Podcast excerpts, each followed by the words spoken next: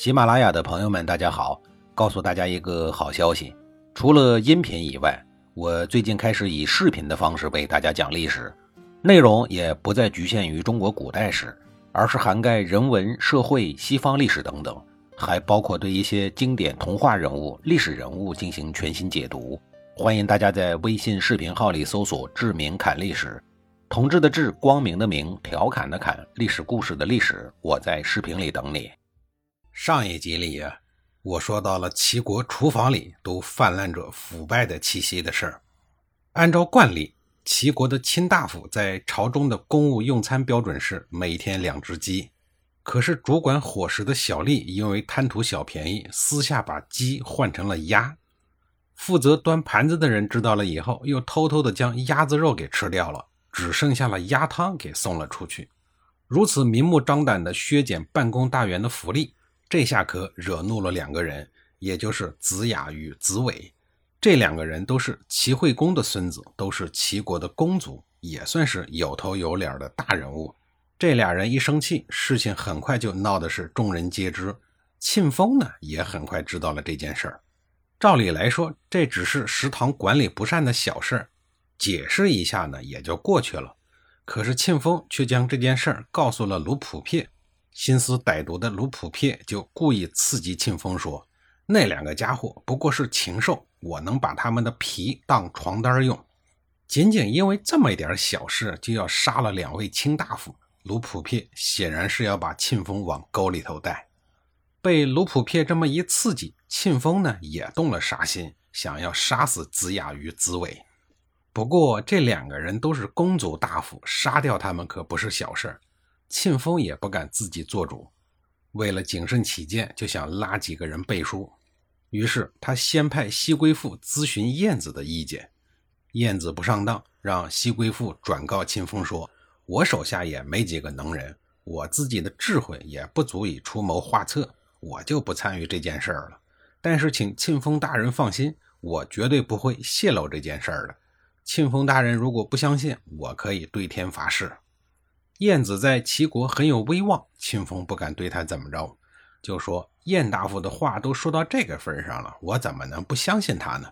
对天发誓这种事儿啊，就不必了。”随后，庆丰又去跟北郭子车商量，子车说：“每个人都有自己的方式来伺候国君，这事儿啊，不是我所能够做到的。”见大家纷纷表示中立，庆丰呢也就放下心来。不过，庆丰这番的民意调查，相当于公开的告诉了子雅和子伟：“我要干掉你们两个了。”庆丰如此的高调行事，未免太过于粗心大意。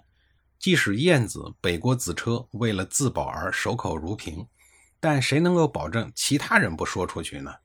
如果说传话筒西归父有意或无意的泄露出去，也不是没有可能的。总之，甭管是谁泄露的，庆丰的阴谋已经是广而告之了。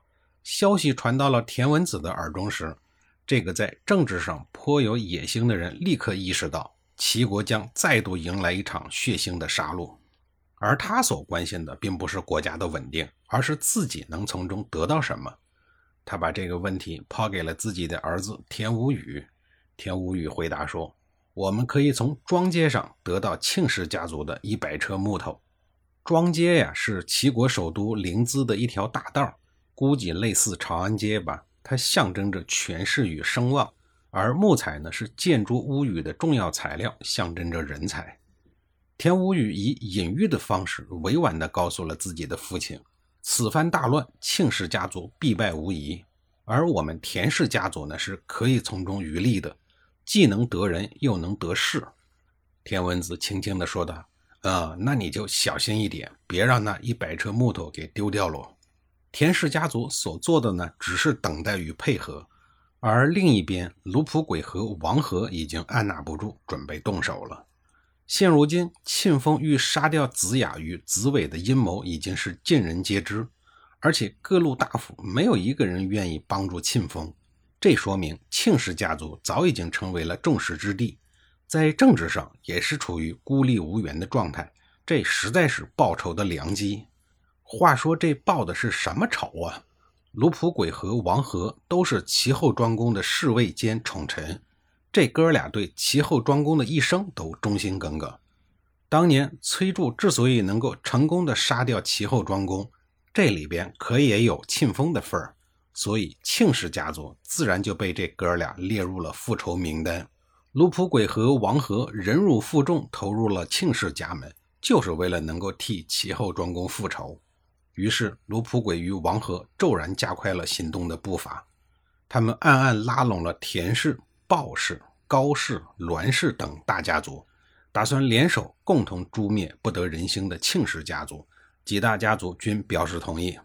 公元前五四五年的这一天，卢普轨和王和突然送来一副龟甲，让庆舍解读一下，说有人占卜要进攻仇家，斗胆将龟照献给您给看一看，能有机会在下属面前显摆一下自己占卜算卦方面的专业知识。庆舍极为的高兴，接过来认真的看了一会儿。嘴里还不断的念念有词。过了一会儿，他慎重的解读说：“能成功，见到血了。”庆舍做梦也想不到，这竟然是卢普轨、王和两个人为了攻打庆氏家族而占卜的结果。要说这庆舍对女婿卢普轨和王和可以说是掏心掏肺、宠信有加，而卢普轨和王和呢，却包藏祸心，一心一意的想着为齐后庄公复仇。哎呀，这个庆舍也是够悲哀的，摊上了这么一个女婿。当年十月，也是一年中打猎的黄金季节，酷爱禽兽的庆丰自然不愿意错过，吩咐下人们安排了来田的打猎计划，还点名让田文子的儿子田无宇陪同前往。田无宇不能不去呀，不去就会引起庆丰的怀疑，可是去了就会有危险，一旦临淄城中攻打庆氏老窝的行动发起。田无宇就将面临杀身之祸。田无宇忐忑不安地去了，而他的老爹田文子已经想出了一个把儿子拖出险地的办法。十月十七日，田文子派人赶到了来地的打猎场，向清风请求允许田无宇回家，因为自己的老婆病得很厉害。庆丰还不太相信，于是请人占卜，并且将占卜后的乌龟壳拿给田无宇看。要说这个田无宇也真是一个表演艺术家，他捧着被烤得七花八裂的乌龟壳，悲痛欲绝地说：“哎呀，我的老母就要死了！”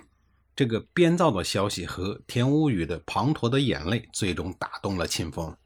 听说田无宇已经走了，一个叫庆四的人急忙去见庆丰，说：“祸事就要来了，您赶快返回国都，现在走还来得及。”庆丰听了以后不以为然。他或许认为有大力士儿子庆舍在家里边坐镇，出不了什么乱子的。况且在齐国，谁有胆子和庆氏家族作对呀？田无宇匆匆离开了打猎场，过了河以后呢，立刻命令人破坏了渡船和桥梁。这意味着，即便庆丰反悔来追，也不可能追得上了。那么，已然回不去的庆丰，为了打猎，还能守得住自家的产业吗？下一集里呀，我再给您详细的讲述。